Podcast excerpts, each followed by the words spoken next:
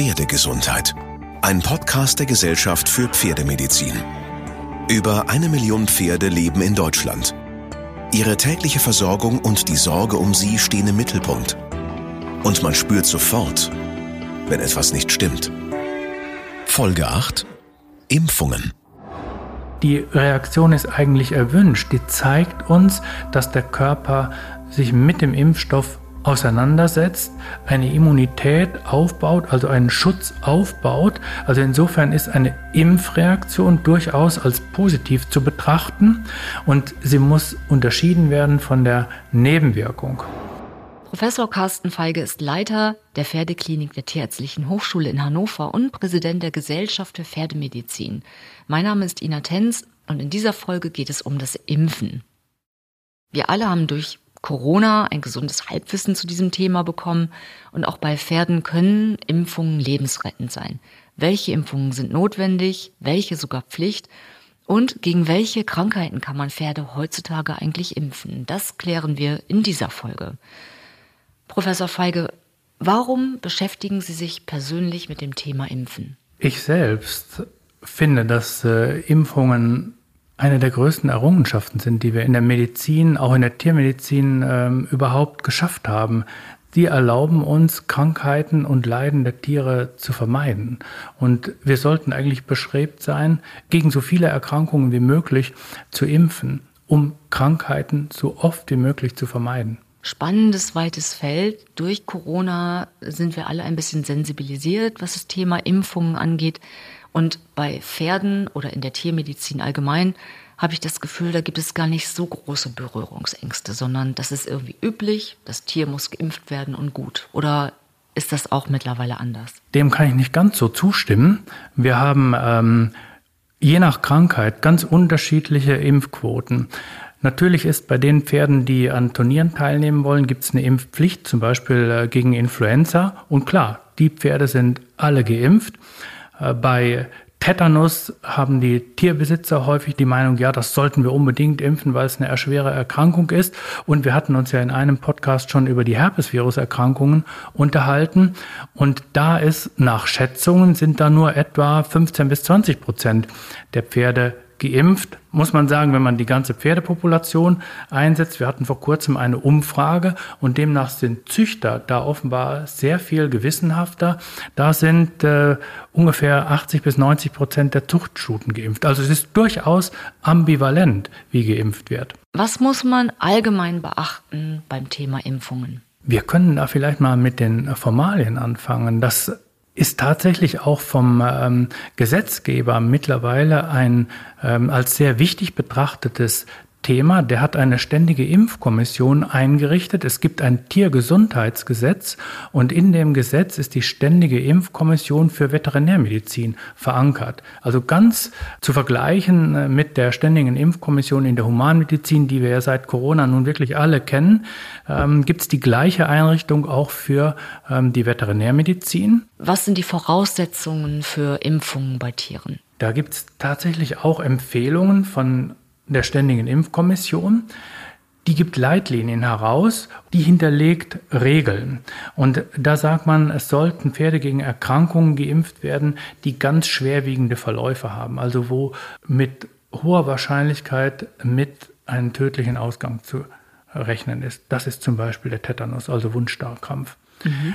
Auch bei Einsätzen allerbester Medizin haben wir da eine Letalitätsrate von ja, bis zu 80 Prozent zu erwarten. Und dann ist es natürlich absolut sinnvoll, gegen so eine Erkrankung zu impfen.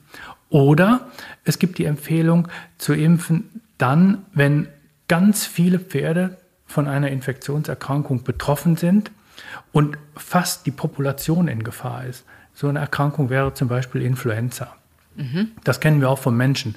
Da ist äh, unter Umständen im Winter die ganze Population erkrankt. Das heißt, es sterben zwar zum Schluss nicht so viele Pferde, aber dadurch, dass ganz viele auf einmal krank werden, wird ein riesiger Schaden angerichtet und das fängt man auf, indem man eine Impfung durchführt. Tetanus, Influenza und Herpes, das sind die häufigen Erkrankungen, gegen die geimpft wird. Was sind denn eher seltene Erkrankungen? also diese häufigen, die wir angesprochen haben, gegen die sollte jedes Pferd eigentlich permanent geimpft sein. Und dann gibt es noch ähm, andere Möglichkeiten der Impfung, die sollten bei Pferden durchgeführt werden, je nach individueller Situation. Wir haben eine Erkrankung im Osten Deutschlands hauptsächlich, das ist die West-Nil-Virus-Infektion. Die tritt seit 2018 hauptsächlich in den Bundesländern in Ostdeutschland auf, ist eine schwer verlaufende Erkrankung mit Nervenausfallserscheinungen, die, wenn die auftreten, auch ähm, zum großen Teil zum Tod führt. Dann gibt es eine Impfempfehlung für Ostdeutschland, weil wir die in Westdeutschland nicht sehen. Deswegen müssen wir da auch nicht impfen. Und woran liegt das? Was ist das für eine Erkrankung, wenn Sie kurz etwas zu der Ursache und den Symptomen sagen können? Das ist eine Erkrankung, die ist so in den 40er Jahren in äh, Afrika, in Uganda, das erste Mal beschrieben worden. Das ist eine Viruserkrankung ähm, und die Werte von diesen Viren, also da, wo das Virus üblicherweise lebt, das sind äh, Vögel. Mhm. Und ähm, die Erkrankung hat ihre Ausbreitung erfahren entlang der Vogelflugrouten. Ah, verstehe. Daher auf die ostdeutschen Bereiche begrenzt. Genau, da gehen die Vogelflugrouten in Richtung ähm, Nordosteuropa entlang. Zuerst hat man die Erkrankung beobachtet, eben Afrika und dann Südeuropa, Südosteuropa. In den letzten Jahren hat sich das eben auch noch etwas nach Westen ausgebreitet und in dem Zuge sehen wir seit ungefähr vier Jahren auch in Ostdeutschland diese Erkrankung, diese Infektion. Das sind nicht so viele Pferde, die da erkranken. Das sind, äh, wir haben 40 Pferde im ersten Jahr gezählt. Das ist eine anzeigepflichtige Erkrankung, die sehr gut überwacht wird. Deswegen können wir die Entwicklung der Erkrankung sehr gut ähm, aufzeigen. Ist aufgetreten bei Greifvögeln, bei Singvögeln, Spatzen zum Beispiel, sind ein Wirtstier, das sehr häufig von dem Virus befallen ist. Und die Tiere, die Vögel selber haben aber keine Symptome, sondern sind nur Überträger, oder? Unterschiedlich. Eben die Greifvögel, die erkranken und eben Spatzen zum Beispiel, die sind symptomlos. Und die Erkrankung wird nicht übertragen durch die Vögel, sondern der, der Überträger sind Stechmücken. Das heißt, äh, die Stechmücke infiziert sich, wenn sie den Vogel befällt und überträgt das Virus dann, wenn sie im Anschluss beispielsweise ein Pferd oder einen Menschen sticht. Das ist der Übertragungsweg. Wie gesagt, das ist selten, aber hier geht man davon aus, dadurch, dass wir eher wärmere Sommer zu erwarten haben, dass die Erkrankung eher zunehmend sein wird. Das heißt, dass wir mit mehr Fällen in Zukunft zu rechnen haben und deswegen ist es durchaus sinnvoll, gegen diese Erkrankung zu impfen, auch wenn wir jetzt noch nicht so große Krankheitszahlen haben. Dieser Podcast wird von der Pferdegesundheit von Böhringer Ingelheim unterstützt. Das Leben von Tieren und Menschen ist auf tiefe und komplexe Weise miteinander verbunden. Böhringer Ingelheim ist überzeugt, wenn Tiere gesund sind, sind auch die Menschen gesünder. Das Ziel des forschenden Familienunternehmen Böhringer Ingelheim ist es, die Gesundheit und das Leben von Menschen und Tieren durch die Prävention von Infektionskrankheiten, die Förderung von Tierwohl und die Stärkung der Bindung von Mensch und Tier zu fördern. Wenn wir weiterbleiben bei den Erkrankungen, gegen die geimpft werden kann, kann man auch gegen Pilz impfen? Gegen Pilz kann man impfen, aber da gilt im Prinzip das gleiche Prinzip. Das ist eine Erkrankung, die ist für ein Pferd in der Regel niemals tödlich. Und sie tritt auch nicht bei allen Pferden der Pferdepopulation in Deutschland auf, sodass man sagt, da ist keine generelle Impfempfehlung. Aber es gibt Bestände, in denen Pilzerkrankungen sehr häufig auftreten. Da, warum das so ist, müssen wir, ich glaube, heute jetzt hier nicht ähm, besprechen. Aber in solchen Problembeständen, sage ich mal, ist es natürlich sinnvoll, eine Impfung einzuführen, um diese Problematik in den Griff zu kriegen, neben Managementmaßnahmen und anderen äh, Dingen. Da steigen wir gleich noch tiefer ein. Was ist denn die Bürokratie bei einer Impfung? Also die, jede Impfung muss in den Pferdepass eingetragen werden, korrekt? Das ist richtig. Und der Pferdepass, das ist ein Dokument. Das ist etwas, das sehr ernst zu nehmen ist. Die meisten Tierbesitzer wissen das auch mittlerweile. Ähm, es gibt die Vorgabe, dass erstens alle Pferde gechippt sind seit 2009 und das sind auch mittlerweile nahezu alle. Und alle diese Pferde haben auch einen Equidenpass. Der wird üblicherweise mitgeführt. Das muss auch so sein. Und im Impfpass oder im Equidenpass, da werden auch die Impfungen alle dokumentiert, so dass nachvollziehbar ist, wann ist das Pferd gegen welche Erkrankung geimpft worden und gegebenenfalls natürlich besteht Impfschutz oder nicht. Mhm. Thema Grundimmunisierung. Bei einigen Krankheiten muss man ja eine sogenannte Grundimmunisierung vornehmen, auf die dann aufgebaut werden kann. Äh, betrifft das das Herpesvirus oder auch äh, die Impfung gegen Influenza oder auch Tetanus? Das ist bei allen Erkrankungen nahezu gleich, bei allen Impfungen gleich. Es ist immer eine Grundimmunisierung notwendig und anschließend gibt es Wiederholungsimpfungen. Die Grundimmunisierung ist, sind meistens zwei Impfungen im Abstand von ähm, vier bis sechs Wochen und dann ist es unterschiedlich. Üblicherweise in einem halben Jahr danach ist die nächste Impfung notwendig und dann ist die Grundimmunisierung abgeschlossen. Und dann erfolgen Wiederholungsimpfungen in unterschiedlichen Intervallen. Das hängt davon ab, wie lange ein Impfschutz bestehen bleibt. Medizinisch nochmal nachgefragt, warum muss man die Intervalle so akribisch einhalten? mit einer gewissen Toleranz, aber ähm, man sollte ja nicht zu weit drüber gehen. Da können wir vielleicht das Beispiel Corona anführen. Ja. Da haben wir das ja alle gelernt, dass äh, wenn wir geimpft werden, dann steigt der Antikörpertiter an, aber der fällt über einen gewissen Zeitraum wieder ab. Und wenn äh, der eine gewisse Schwelle unterschreitet, dann sind zwar noch Antikörper da, aber nicht mehr genug, damit tatsächlich ein Schutz vor der Erkrankung besteht. Und deshalb muss die Impfung regelmäßig aufgefrischt werden. Das ist unterschiedlich bei unterschiedlichen Erkrankungen. Beim Tetanus zum Beispiel hält der Impfschutz über viele Jahre, manchmal sogar lebenslänglich. Und bei Influenza oder bei Herpes-Viruserkrankungen, da sinkt der Antikörpertiter sehr schnell wieder ab, sodass da innerhalb von einem halben Jahr Wiederholungsimpfungen notwendig werden. Und impfen kann man nur gegen Viruserkrankungen oder auch gegen Bakterien, wie zum Beispiel Druse. Macht das Sinn? Gegen Viruserkrankungen gibt es die meisten Impfstoffe. Das ist allein deshalb sinnvoll, weil wir gegen Viruserkrankungen auch nicht behandeln können. Auf jeden Fall niemals so gut wie gegen bakteriell bedingte Erkrankungen. Gegen bakteriell bedingte Erkrankungen können wir auch impfen. Druse ist eine, ich glaube, weit bekannte Infektionskrankheit, mit der sicher jeder Tierbesitzer schon mal in irgendeiner Form ähm, zu tun gehabt hat. Da gibt es eine Impfung, aber auch da gilt wieder, das ist eine Erkrankung, die zwar im Einzelfall schwerwiegend ist, aber es ist die absolute Ausnahme, dass ein Pferd so schwer erkrankt, dass es stirbt. Wenn ein Bestand von der Erkrankung betroffen ist, ist das da natürlich ein schwerwiegendes Ereignis und wird auch so wahrgenommen. Aber wenn man das auf die Pferdepopulation, also auf ganz Deutschland betrachtet, anschaut, ist das nicht gefährdend für die Pferdepopulation und deswegen kann man auch sagen, okay, hier müssen wir nicht zwingend eine Impfung durchführen oder auf jeden Fall nicht deutschlandweit. Aber wenn dieser eine Bestand immer wieder Druseerkrankungen hat, dann würde man sagen, gut, dann gehen wir hier mit einer Impfung gegen die Erkrankung vor, damit wir den Bestand dauerhaft sanieren können. Also es ist nicht so, wenn ein Pferd einmal Druse hatte, dass es das nie wieder bekommt, sondern ein Pferd kann immer wieder an Druse erkranken. Oder ist es dann automatisch, ich sage jetzt mal im Corona-Begriff, genesen und ähm, ist dagegen dann immun? Das ist ganz gut, dass Sie das sagen. Das ist auch einer der Gründe, warum wir die Impfung nicht so ähm, strikt empfehlen, weil genau das passiert, dass Pferde, die jung sind, erkranken sehr häufig im Alter von ein bis drei Jahren machen viele genau so genau so ist das. Die machen häufig eine Druse durch und die sorgt für eine sehr lang dauernde und sehr gute Immunität, die meistens über Jahre reicht.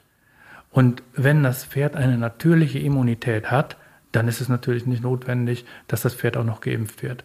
Das ist anders bei Herpes oder Influenza. Da ist die Immunität immer nur ganz kurz. Deswegen ist es sinnvoll, da zu impfen und bei Druse nur im Einzelfall. Immer häufiger hört man ja bei Pferden auch von Borreliose. Kann man dagegen impfen? Da kann man gegen impfen. Da ist sogar ein Impfstoff auf den Markt gekommen. Der hat sich nicht etabliert. Der ist im Moment nicht mehr auf dem Markt, ist wieder vom Markt genommen worden, sodass im Moment kein zugelassener Impfstoff besteht. Und hier müssen wir vielleicht auch ein paar Hintergrundinformationen zur Erkrankung geben.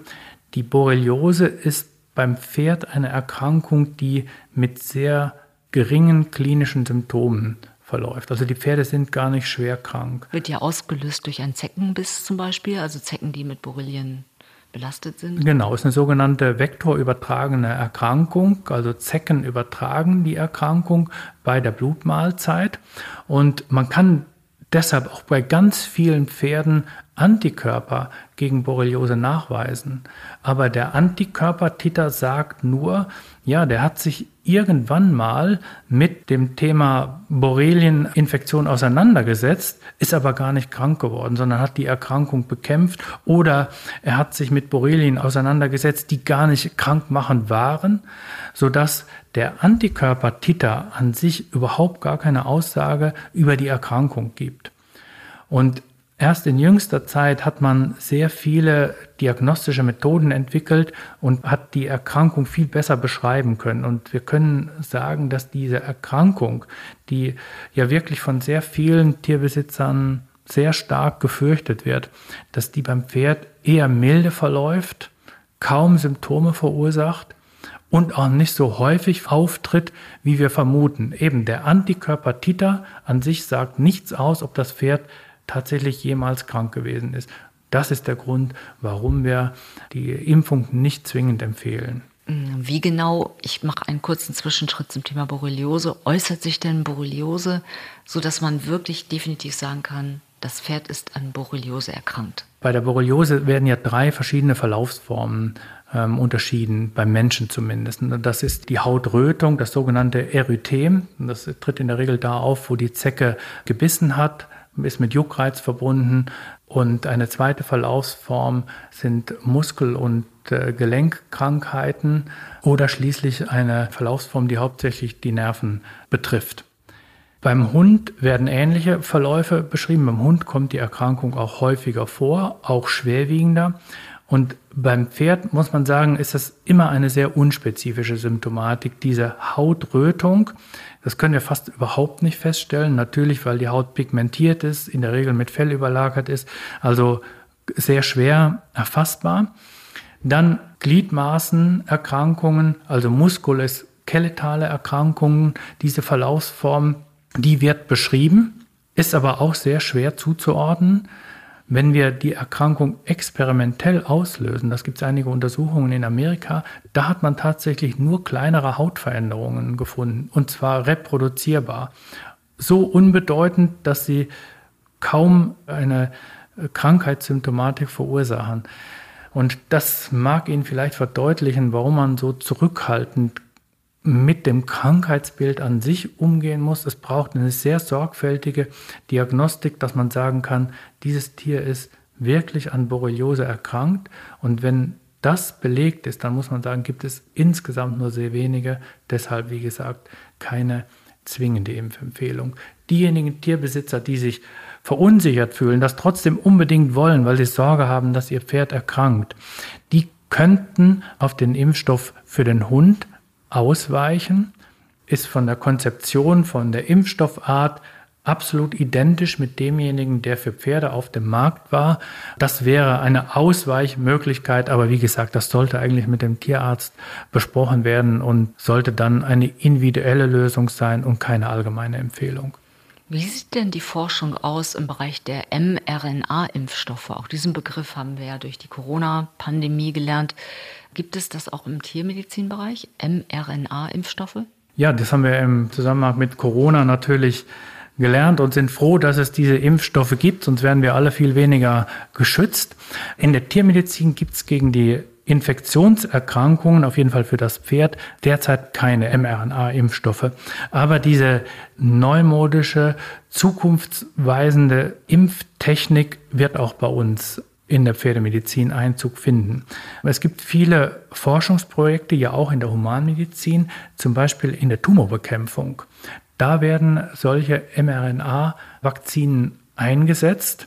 Und da gibt es auch beim Pferd einige wissenschaftliche Arbeiten, zum Beispiel zur Bekämpfung des schwarzen Hautkrebs, also Melanomen bei Schimmeln. Da äh, gibt es wissenschaftliche Untersuchungen.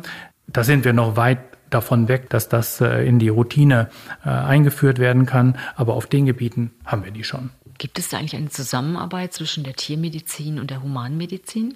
Austausch im Forschungsbereich oder ähm, forschen Sie komplett separat? Nein, da gibt es ganz großen Austausch. Da, auch da können wir vielleicht äh, Corona wieder bemühen. Wir sind ja hier an der Tierärztlichen Hochschule in Hannover. Im letzten Jahr sind hier viele Forschungsprojekte initiiert worden, die ähm, Impfstoffforschung zum Gegenstand haben, auch die Corona-Forschung gehört da unbedingt dazu. Und da gibt es natürlich eine intensive Zusammenarbeit mit den Kollegen aus der Humanmedizin, vor allen Dingen was die Entwicklung neuer Impfstoffe, einfacher zu äh, verabreichender Impfstoffe, wie zum Beispiel Inhalationsimpfstoffe, das wird da beforscht. Und da gibt es viele Kooperationen zwischen ähm, Humanmedizin und Tiermedizin. Tiermedizin hat hier eine große Plattform geboten für Impfstoffentwicklung, weil eben auf dem Gebiet Corona entsprechende Plattformen vorhanden waren, dass man darauf aufbauend forschen konnte. Hat also die Tiermedizin durchaus einen Beitrag geleistet. Das haben auch unsere Humanmediziner bei Vorträgen hier immer wieder betont. Das macht uns natürlich gewissermaßen auch stolz, dass hier ähm, ja so eine transdisziplinäre Forschung erfolgt und eben dann auch gemeinsam zu so einem Erfolg führt. Gibt es denn Impfreaktionen auch bei Pferden oder ist das nie aufgetaucht? Doch, die gibt es natürlich. Und äh, da sorgen sich auch äh, ganz viele Pferdebesitzer darum. Die Sorge ist aber wirklich nur zum Teil begründet, weil hier gilt es, abzuwägen, was ist denn tatsächlich schlimmer, die Erkrankung oder die Impfreaktion. Und wenn ich vorhin vom Tetanus gesprochen habe, dann ist das eine schwerwiegende Erkrankung, die äh, häufig zum Tod der Tiere führt, meist vorher mit einem wochenlangen schwerwiegenden Leiden verbunden ist.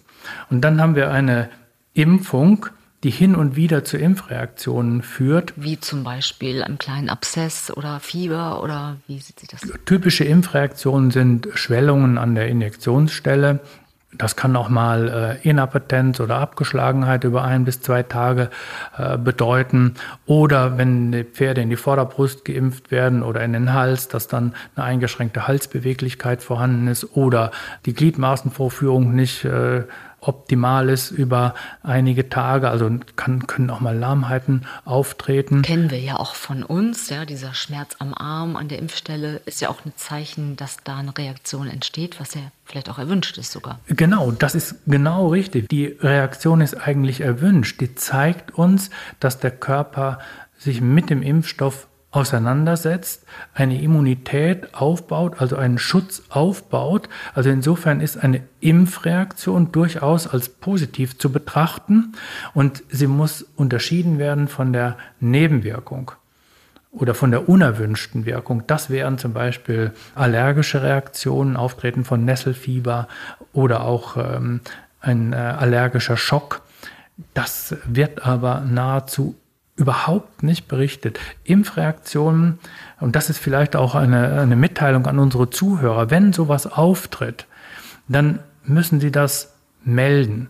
Und zwar entweder der Arzneimittelfirma oder auch ähm, Ihrem Tierarzt. Das wird auf jeden Fall weitergegeben und wird äh, ausgewertet. Und das ist natürlich dann für die Tierärzte und auch für die Impfstoffhersteller eine wichtige Informationsgrundlage. Und hier haben wir nahezu überhaupt gar keine Hinweise. Das heißt also, offensichtlich spielen sich alle Nebenwirkungen im Bereich gering bis tolerierbar ab, so dass gar keine schwerwiegenden Nebenwirkungen bekannt werden. Vielleicht eine naive Frage, aber ich stelle sie trotzdem. Erinnern Sie sich an einen Fall, wo Sie einen harten Impfgegner vor sich hatten, der sein Pferd gar nicht impfen wollte oder die ihr Pferd gar nicht impfen wollte, die sie dann aber überzeugen konnten, es doch zu tun. Wir haben äh, wirklich auch ähm, äh, Tierbesitzer, die Impfungen sehr kritisch gegenüberstehen. Die Argumente sind vergleichbar mit denen, die wir jetzt hören ähm, im Zusammenhang ähm, mit der Corona-Impfung. Äh, das ist manchmal die Sorge vor ähm, gesundheitlicher Beeinträchtigung der Pferde, die Sorge, dass Schaden angerichtet werden könnte, manchmal aber auch wirklich ähm, nicht nachvollziehbare Sorge, dass äh, Krankheiten beobachtet werden im Nachgang zu Impfungen, die aber nicht erklärbar sind. Also ja, sagen wir mal, eine unbegründete Sorge. Und dann gibt es sicherlich auch äh, viele Argumente, die mit einem gesunden Menschenverstand nicht nachvollziehbar sind. Und das ist ausgesprochen schwer, äh, da Überzeugungsarbeit zu leisten. Das machen wir auch üblicherweise nicht. Häufig sind ja diese Impftermine in Reitstellen Sammeltermine. Der Tierarzt kommt, was ja auch Sinn macht, impft den gesamten Bestand durch. Wenn ich jetzt als Pferdebesitzer meinen Pass vergessen habe, ist das egal? Kann man das irgendwann nachtragen? Worauf sollte ich achten als Patientenbesitzer, was ähm, das Thema Impfung und Ordnung, sag ich mal so, angeht. Das ist ein unbedingt zu beachtendes Thema, das ist auch wichtig. Und wenn das so gemanagt wird, das heißt, dass ein äh, Stallbetreiber die Impfungen so organisiert, dass die regelmäßig stattfinden als Bestandsimpfung, dann ist das aus Sicht eines Impfschutzes, eines Bestandsschutzes das Beste und das Sinnvollste, was man machen kann. Und dann äh, hat man eine Immunität, die im gesamten Bestand immer gleich ist, immer gleich hoch gehalten wird. Das ist also absolut begrüßenswert. Grundsätzlich sollte es so sein, dass der Impfpass immer da ist, wo das Pferd ist. Also eigentlich kann es gar nicht sein, dass Sie Ihren Impfpass vergessen haben, weil der ja immer bei Ihrem Pferd ist. Genau. Und, aber wenn es dann trotzdem mal passiert, dann kann das natürlich nachgetragen werden. Aber es sollte auf jeden Fall dokumentiert sein, dass geimpft worden ist und wann geimpft worden ist. Es gibt ja immer diesen berühmten Aufkleber. Wo kommt er her? Warum ist er so wichtig? Der Aufkleber kennzeichnet den Impfstoff und die Impfcharge. Das heißt, jeder einzelne Impfstoff, der kann zurückverfolgt werden. Das hat den Hintergrund, dass wir bei auftretenden Nebenwirkungen sofort wissen, welcher Impfstoff, welche Impfstoffcharge das gewesen ist. Wenn eine entsprechende Meldung kommt, kann der Impfstoff dann natürlich zur Vermeidung von weiteren Schäden sofort zurückgezogen werden. Es wird jede Charge vom Paul-Ehrlich-Institut kontrolliert und freigegeben, sodass das ein ganz sicheres Prinzip ist. Die Sicherheit wird natürlich erhöht, indem man immer nachvollziehen kann, welcher Impfstoff bei welchem Pferd verimpft worden ist. Und deshalb ist das wichtig, dass dieser Aufkleber im Impfpass erscheint. Und heutzutage klebt der ja auf dem Fläschchen der Impfdosis, mhm. korrekt? Der wird mit der Impfdosis, mit der Impfflasche an den Tierarzt weitergegeben und der kann ihn dort ganz leicht abziehen. Das ist also sehr nutzerfreundlich organisiert heutzutage. Uns hören ja auch sehr viele Tierärztinnen und Tierärzte zu. Haben Sie Empfehlungen in die Richtung? Also was können Tiermediziner machen, um die Impfpflicht, ähm, ich sag mal, ein bisschen zu disziplinieren, dass es regelmäßiger passiert, den Patientenbesitzern etwas entgegenkommen?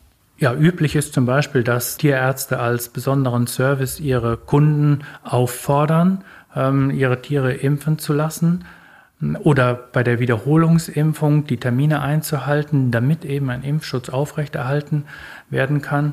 Und wenn hier ein Zusammenspiel stattfindet, Stallbetreiber, Tierarzt, Tierbesitzer, dann ähm, sind wir aus medizinischer Sicht sicher ganz gut unterwegs.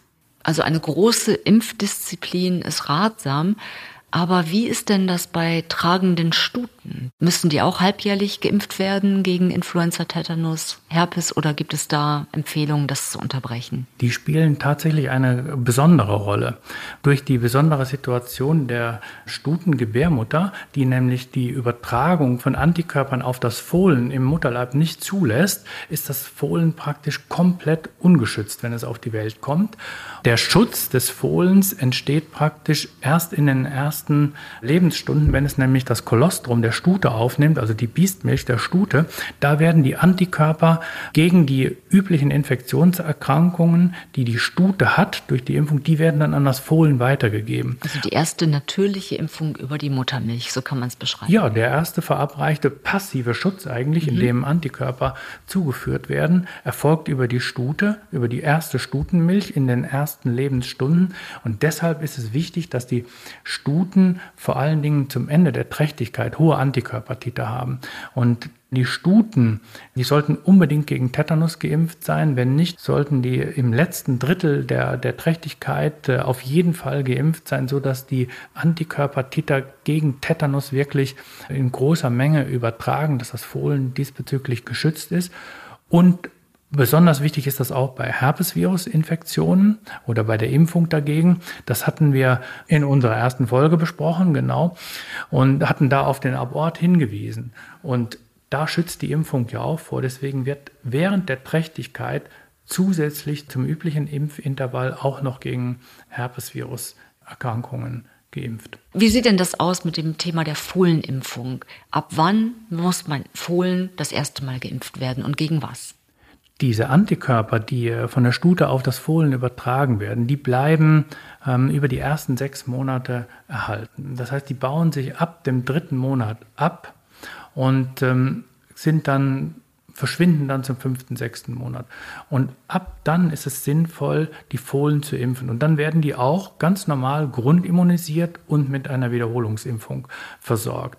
Früher macht keinen Sinn, weil die Antikörper von der Stute die interferieren mit den Impfantikörpern. Wenn man früher impft, wird kein guter Impfschutz ausgebildet. Mhm. Deswegen ist es eigentlich wichtiger, die Stute zum Ende der Trächtigkeit ähm, zu prüfen. Haben wir da einen vollen Impfschutz, dann ist das Fohlen in den ersten sechs Monaten versorgt und dann wird es eben ab dem sechsten Monat ganz normal geimpft und das ist das Optimale, was man machen kann. Vielen Dank, Professor Feige. Gerne. Danke, dass Sie mir zugehört haben. In der nächsten Folge geht es um das Thema Sehnenerkrankungen. Der Anblick einer geschwollenen Beugesehne ist der Albtraum jedes Pferdebesitzers. Langwierige Behandlungen, oft hohe Kosten und lange Auszeiten sind neben der Sorge um das Pferd die Auswirkungen. Was Sehnenverletzungen begünstigt, ob es Vorbeugung gibt und welche wirkungsvollen Behandlungsmethoden langfristig helfen können, das besprechen wir in der nächsten Folge mit Professor Carsten Feige und Professor Florian Geborek. Bis dahin empfehlen Sie uns gern weiter und schicken uns auch Ihre Themenwünsche einfach per Mail an podcast.gpm-vet.de. Also podcast.gpm-vet.de.